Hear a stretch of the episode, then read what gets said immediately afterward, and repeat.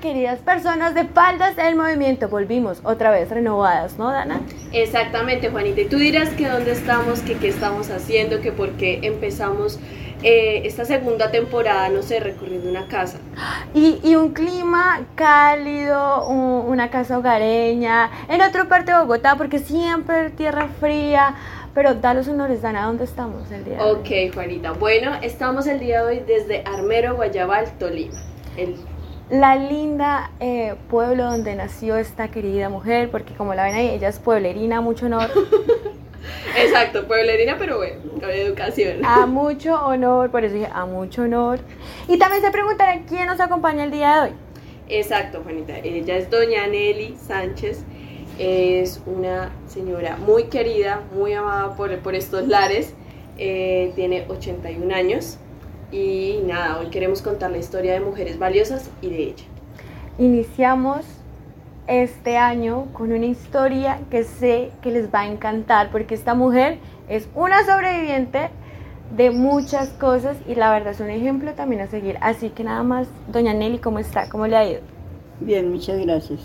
Gracias por estar en Faldas en Movimiento. ¿Su merced de dónde es? O sea, ¿es de acá de Armero? No, señora, yo soy de La Vega Los Padres. ¿Y eso dónde queda? Eso queda al pie de Coello, Tolima. Ah, ok, pero es del Tolima. Es del Tolima, sí, soy tolimense. ¿Y por qué llegaste acá? Pero entonces, digamos, nací allá, ¿no? Pero más que todo mi vida se ha formado acá. ¿Y por qué se ha formado acá? Porque ya tengo como 60 años de vivir acá. Uy, madre, mejor dicho. Ya el alcalde le tiene puesto ah. fijo. Sí. Ok, señora Neri. Bueno, ¿qué es lo que más recuerdas de tu infancia? Pues de mi infancia no tengo así como muchas cosas buenas de recordar. Fue muy trágica. Porque quedé huérfana a los dos años y ahí para acá me crió un hermano. ¿Ustedes cuántos son? Éramos cinco. Ya no quedamos en dos, pero el otro está que se muere ya y me crió un hermano, pero gracias a Dios fue buen hermano, ¿no? Claro. Y a los corazones que nos ayudaban, porque nos ayudaban. Él se iba a trabajar y me dejaba en una casa y pagaba para que me tuvieran ahí. ¿Cuántos años tenía tu hermano cuando, pues, cuando pasó todo esto? 15 años. Mamá se murió, él tenía 15 años. Bueno, ¿a qué edad se murieron tus padres? Pues no sé, Ana, porque uno me hizo una cosa que dice otra. Mi mamá tenía 37 años. muy joven. ¿Y, y, te contaron pues cómo fue, qué fue lo que les sucedió a ellos? Eh, sí, lo que pasó es que en la casa había una perrita y había dado cría, pero la perra le dio mal de rabia. Ah, ok. Entonces alcanzó a transmitirle el mal de rabia a los perritos. Y que mi mamá comenzó a darle estetero porque la perra se fue y los perritos quedaron solitos, entonces ella les daba y la rasguñaron. Y eso pues uno no coge, pues en ese tiempo no se oía nada. Entonces ella no se daba las manos, pero no era más. Entonces dicen que de eso murió, que ya ella también le dio eso. ¿Rabia? ¿Y, a tu papá? Ah, mi papá no lo volvimos a ver. Ah, ok.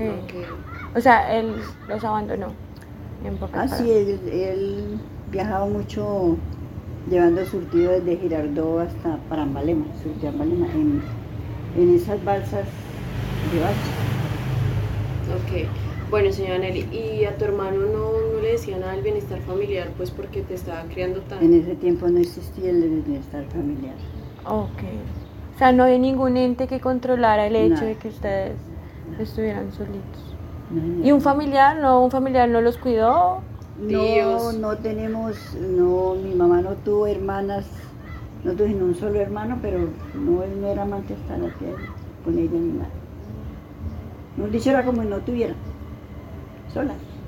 Ok, entonces ¿cómo empieza ese proceso de que te crió un hermano y de ser joven, de empezar a hacer como esto? Pues mi hermano se fue para Ibagué y le trabajaba un señor que era odontólogo y entonces él aprendió la odontología. Pues no fue a una universidad, pero fue práctica. Y él pues iba por a las cordilleras y siguió trabajando ahí con él y el señor lo dejaba ir a las cordilleras. Y él por allá conseguía, sacaba muelas y conseguía trabajos. Sí. Y lo hacía ahí en, la, en, la- en el laboratorio del señor. Y así pues, ya lo último pues la mamá de- del señor, la esposa del señor, la mamá de la mamá del señor, él le, le contó la historia y le dijo que por qué no me traían, Ok. porque él me había dejado en La Vega para, para traerme, para llevarme. Entonces él, él llegó y dijo que bueno, que entonces él me traía. Y ahí duré con ella hasta que él se casó y ya me fui con él. Bueno, tú nos has contado de tu hermano mayor que pues tenía 15, tú tenías dos años. ¿Qué pasó con los otros tres hermanos? Ah, los otros, los dos más, éramos dos pequeños. Los otros dos grandes se fueron. Mi mamá tenía una tiendita y la, la acabaron y se fueron. Acabó la tienda. ¿Cuántos años tenían ellos? Era como de 20 y 18. Ah, ok, entonces estaba. Dos, tú tenías dos, seguía tu, tu hermano, ¿cuántos años tenía? Mi hermano, el, el que se tenía cuatro años. con Cuatro años, era y yo hermano, tenía era dos. niño. Era hermano. Después seguía el de 15 y luego los, el de 20 Y y, luego el de, el de- el de 18 y luego el de 20. y, los, y todos eran hombres. Todos Tú eras eran la única mujer. La única mujer. Y la menor. Y la Y menor. la menor. O sea, ellos se fueron y los dejaron solos. Y pues nos dejaron solos. Fuerte. ¿Y, y qué pasó con ellos? ¿Se volvieron a encontrar después? Ah, sí, después nos volvimos a encontrar, pero ya, yo ya tenía, cuando me fui por donde mi hermano que se casó, yo ya tenía 14, iba a cumplir 15 años. Bueno, Bueno, y- ¿y qué pasó con, durante este tiempo? ¿Cómo aprendiste? ¿Cómo te levantaste como una mujer? Porque ya a los 15 años ya uno empieza a ser una mujer. y a que hacer la transición. en otro hogar. Eh, yo empecé a trabajar como desde los 12 años, Ok. me buscaban de niñera. Y ya cuando, cuando tenía, iba a cumplir 14, que me, la señora le dijo que me llevaran para ella, quería conocerme, la suegra de él. Y me llevó, entonces como no pude venir el día que tenía que venir, me echaron. Ok. Me echaron, entonces la señora dijo, por eso no hay problema, yo me la llevo. Ah, Y me llevo para la finca, era una finca cafetera de Arte de Valor. Sí. Y eran los padres de los suegros de mi hermano. ¿A qué edad se casó tu hermano? como a los 28 años. O sea, que ¿cuánto tiempo tú duraste viviendo con la familia de, la, de cuando él era odontólogo? ¿Cuánto tiempo más o menos viste con ellos? No, de- con ellos salí de ahí y me, me entré a trabajar en una casa de familia. Ok. Ok, pero en sí tú te terminaste de, de criar, por decirlo así, de madurar, fue con la señora, en Con la mi- finca. Con, sí, con ella las dos. Ok, Con la suegra de mi hermano y la esposa. Ok. ok, bueno. Y entonces, ¿cómo empieza esto de trabajar, de, de ser niñera, de, de cómo vivir estas experiencias? ¿Y cómo empiezan? Sí, Pues a mí me, la, la casa de nosotros la arrendaron. Y una señora que vendía comida. Y tenía una niña, entonces me decía que fue ir, mientras tuviera la niña y que llamaba la comida. O sea, solamente te daba alimento y, y ya. Sí. Ok. ¿Y cuánto más o menos, cuántas horas te hacía trabajar al día? ¿Todas? No, Sí, ella me cogió ahí como si fuera la familia, ¿no? Me acogió como familia. Ay, tan bonita. Bueno, ¿y qué fue lo más difícil de, de vivir con tu hermano o de vivir con estas dos señoras? Pues con mi hermano no fue, fue difícil porque nosotros nos queríamos mucho y él se iba y yo pues era llore, llore, llore porque no estaba. Oh. Pero no, después de que él se casó, todo fue bien hasta que llegamos acá a un cultivo y, conocí un- y me conoció un señor que manejaba tractor. Ok. Entonces fue casamos. casamos. ¿Y cómo fue esa experiencia De, sí, de, de cuidar Claro. niños, de vivir con otra persona y ya, ya empezar a ser esposa como Ajá, tal. ya ser la señora de la casa. Pues yo vivía con la suegra de, de él ahí y digamos ella fue la que me enseñó todo. Ajá. Ella me enseñó a hacer de comer, me enseñó todo lo que ella sabía. Ok, qué bonito. Entonces después ella me dijo que cuando ya me salió el novio, que era mejor que me, que me, si él me decía que me casara, que era mejor que me casara. Y para que no siguiera de arrimada, me. Sutil y, y muy tierna ella, ¿no? La señora, sí, muy, muy elegante la Que señora. no siguiera arrimada, que porque no, la verdad sí era.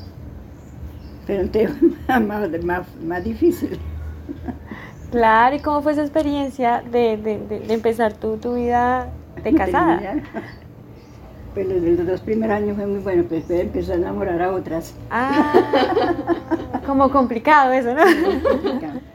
¿Cuántos Y hijos? con ellos, con él tuviste los hijos, todos los hijos. Todos mis hijos en aquel. ¿Y cuántos tuviste? Tuve siete. Siete hijos. Wow. Sino que después ya nos vinimos para acá y compramos esta casa. Como él trabajó en la hacienda del santuario, cinco años. Entonces, con la liquidación compró esto, pero salió más cara por 1500.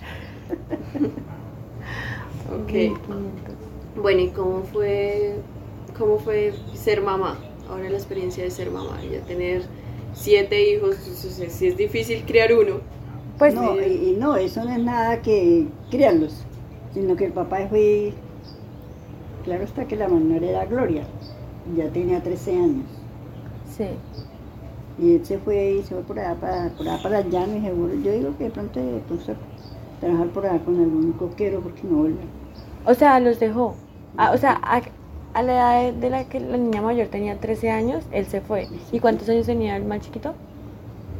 Ella, Ella era la más chiquita. 13 Gloria era. sí, Y el mayor, el más grande.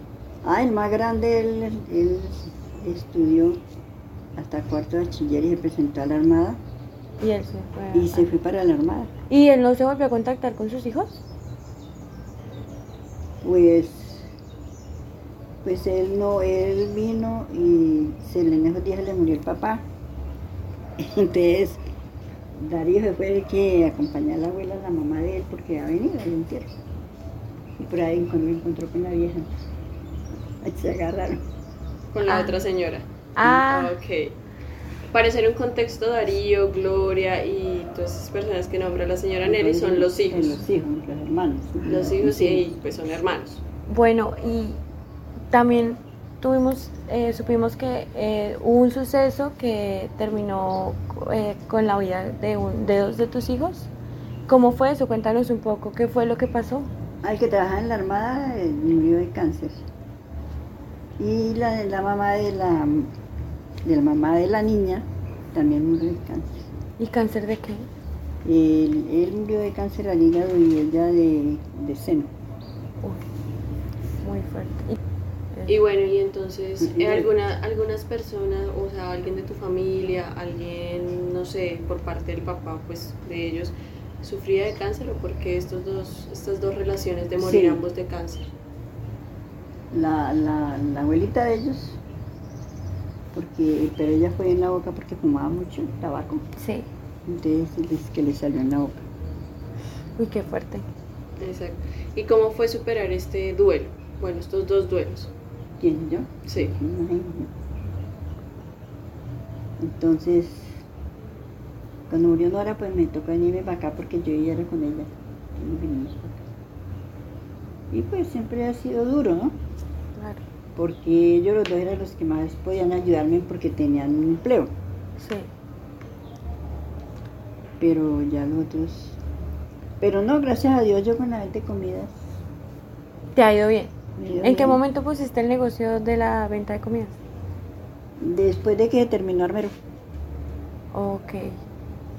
Y- Cuando se terminó Armero no había hoteles ni nada. Todos para acá. y- pero más que todo, pues yo le vendiera a los trabajadores, ¿no? Los que hicieron el, el acueducto y todo eso trabajaban. Entonces había un ingeniero que era, pues nos conoció y la fue con nosotros. Entonces los mandaba que comieran acá.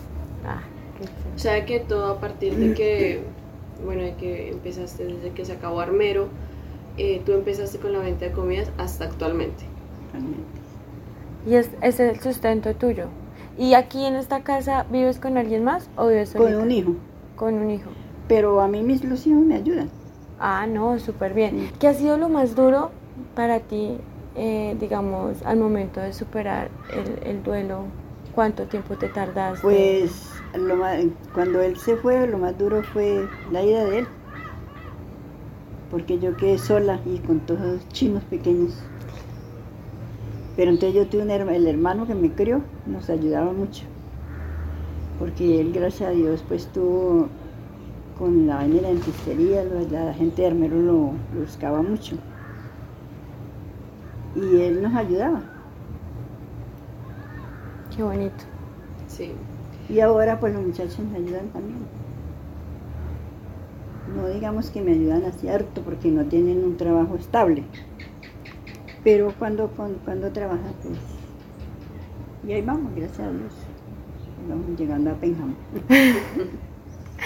Ok, ¿y en qué momento, no sé, tú dirías como ya no... ¿Algún momento pensaste como en retirarte, en decir no más, ya no quiero esto y salir corriendo literalmente? Claro, claro, Dana, eso es duro. Claro. Saber uno que, por ejemplo, se fue y lo dejó a uno con todos los hijos. Diga usted, y por ejemplo, ¿quién, quién se le va a arrimar a uno con siete hijos? No, Nadie. claro, nadie. Nadie. Ni a mí tampoco me... yo poner uno un marido para que estén tratando mal los hijos, no. O sea que tú te dedicaste a la crianza de tus hijos. ¿La partida de tus hijos fue seguida o hubo no, tiempo? fue como, como a los cinco años. Entonces primero se fue el, el- tu El hijo mayor. y luego se fue El tu chico. hijo. Wow. Es, es- pues, me imagino que fue una experiencia muy fuerte para ti, ¿no? ¿Cuál fue tu bastón? ¿Cuál fue tu, el motivo de seguir adelante y decir, bueno, no voy a desfallecer tanto? O no voy a llorar, no voy a... O cuál es, sí, cuál ha sido tu motivación? Tu motor. Pues ellos. Ellos porque valía que yo soy. Y él pues él vive acá en la casa. Y los, las otras pues uno también. Ay, Gloria que también salió lo mismo. Y la otra hija también tiene, también le dio cáncer. O sea, ahorita tiene cáncer. Pero... Eh, no, ya, pues sí, lo, tuvo, no lo, yo creo que no lo tenga porque ya. Ah, o sea, le dio, sí, le dio. Ah, ok, bueno, sí, menos mal. Pero también de seno. También. Bueno, y con el cáncer de, de Nora, la, la persona que nos cuentas, de tu hija, ¿qué pasó? ¿No se pudo controlar? ¿No se descubrió a tiempo? ¿Cómo tú te enteraste que ella no, lo tenía que pasó cáncer? es que ella, ella se callaba mucho, ya no contaba. Le daban, le daban malestares y como ella trabajaba en la parrilla de Marco, la verdad quería mucho y la señora le decían, ahorita pues váyase para el hospital. Y ella iba allá y le inyectaban, pero yo no, yo no, no, de lo que. Y cuando lo descubrieron, o sea, Rodrigo estaba para morirse, estaba en Bogotá, en el hospital militar. Y yo estaba allá con él. Y con Irma, la mujer. Entonces a mí me dijeron que porque no me, Gloria me llamó y dijo, mami, porque no se viene esto una semana y luego, luego se vuelve. Y yo, ah, bueno, me vine a contarme que no era estaba lo mismo. Ay, Dios mío. O sea, fue al mismo, casi al mismo tiempo. Fueron- casos seguidos. Sí, fue. Y bueno, ¿y qué mensaje le daría su merced a una madre? Porque el ciclo de la vida es al contrario, ¿no? Que los hijos entierren a sus padres, ese es el derecho de ser. ¿Qué Pues- mensaje le darías tú a esas mujeres que han perdido sus hijos y Es que obviamente es eso es, complicado? más, eso, es, eso es lo más que le da a uno, como le digo yo, lo más duro. Porque uno piensa que hijos son los que a uno. Mentiras. Que eso es viceversa. Mamá, hijos. Ok, y bueno, y sí, como dice Juanita, que, ¿a qué invitarías a que, a que una madre diga, ya, yo puedo pasar, yo puedo eh, seguir así o, o eso nunca Para se cura? que para poder superar ese proceso y seguir con su vida también. Pues uno a rato se siente aburrido. Sinceramente aburrido. Pero, pero hay cosas que uno no le dan muy duro. Por lo menos María. eh, para Clara María es, es la hija de Nora. Eh, María es la nieta, que también prácticamente la señora Nelly eh, La crió. la crió. Ok. La criaba to- todos los nietos casi. Entonces, Pero la trajo de muchos nietos. Ay, no, pues doña Nelly, su historia es una historia inspiradora, es una historia que realmente nos da a pensar de que la vida nos pone muchas cosas, muchos retos que tenemos que superar cada día para seguir avanzando y creciendo. Muchas gracias por estar aquí en Faldas en Movimiento. Es muy lindo y muy preciado que usted hubiera aceptado y compartido este espacio con nosotras. No, pues yo lo único que digo es que, que muchas madres se abandonan los hijos y que pues uno o dos hijos y los abandona. Y yo no pude abandonar. Siete, antes, antes quería tres más. Hijos, nietos. Que la mamá me, me dejó dos y Alejandra tres. Diez hijos. Entonces yo creo que- que ese es el mensaje, que no abandonar. No es fácil abandonar. No es fácil abandonar, o sea, como digo yo, será que no los quieren, ¿no? Digo yo. Pues es que hay madres que no sienten igual, ¿no? Eh, Yo creo que es eso, pero, pero lo más bonito es ese instinto que su merced tuvo para seguir adelante, a pesar de las Y adversidades. claro que eh, hubo, mi hermano me ayudó mucho, pero hubo aquí un sacerdote que ya falleció hace poco. Yo le trabajé a él 20, 18 años. Porque pues yo le arreglaba la ropa a él y a la ropa y lo de la iglesia. Y, y ahí la señora, la- ahí tenía ya que, él tenía que iniciar de comer y todo. Y yo no decía, no darle, sino la- arreglarle la ropa y llevarla. Ah, pues Pues me ayudó porque fueron 10 16 años que me dio de trabajo. Ay, tan bonitos. Dios siempre le puso un angelito a su merced para que le ayudara en todo, esto- en todo ese proceso, ¿no? Y para sacar a sus siete hijos, Pues, nietos adelante. y ahora bisnietos, Y, adelante. y los que no estudiaron fue porque no quisieron. Ese es el mensaje, ¿no? Yo creo que ese es el mensaje, pero bueno, yo creo que vamos llegando a nuestro final, ¿o no es así? Sí, muchas gracias. Este es nuestro primer eh, episodio de Faltas en Movimiento con una historia que realmente nos motiva porque han pasado, le pasaron tantas cosas, pero al mismo tiempo salió adelante y eso es inspirador. Exactamente. Aparte de esto, pues nada, arrancamos en otro lugar, queremos felicitar eso, queremos arrancar y traerles nuevas experiencias a ustedes como oyentes, como televidentes y como todo. No Falda llegó recargado. olviden- no olviden seguirnos en nuestras redes sociales y ver todo el nuevo contenido que vamos a publicar. Entonces, las recuerdo nuevamente, Instagram, Facebook, como arroba Faltas en Movimiento, nuestro canal de YouTube como Faltas en Movimiento, estamos en Spotify, Evox, y pues los esperamos para que también escuchen lo que pasó el semestre pasado, para que indaguen las nuevas personas que lleguen a nuestro canal. ¿Qué es eso de Faltas en Movimiento, no? Exactamente. Bueno, pues nada, Dana, fue un placer tenerla a su merced acá y gracias. chao, chao.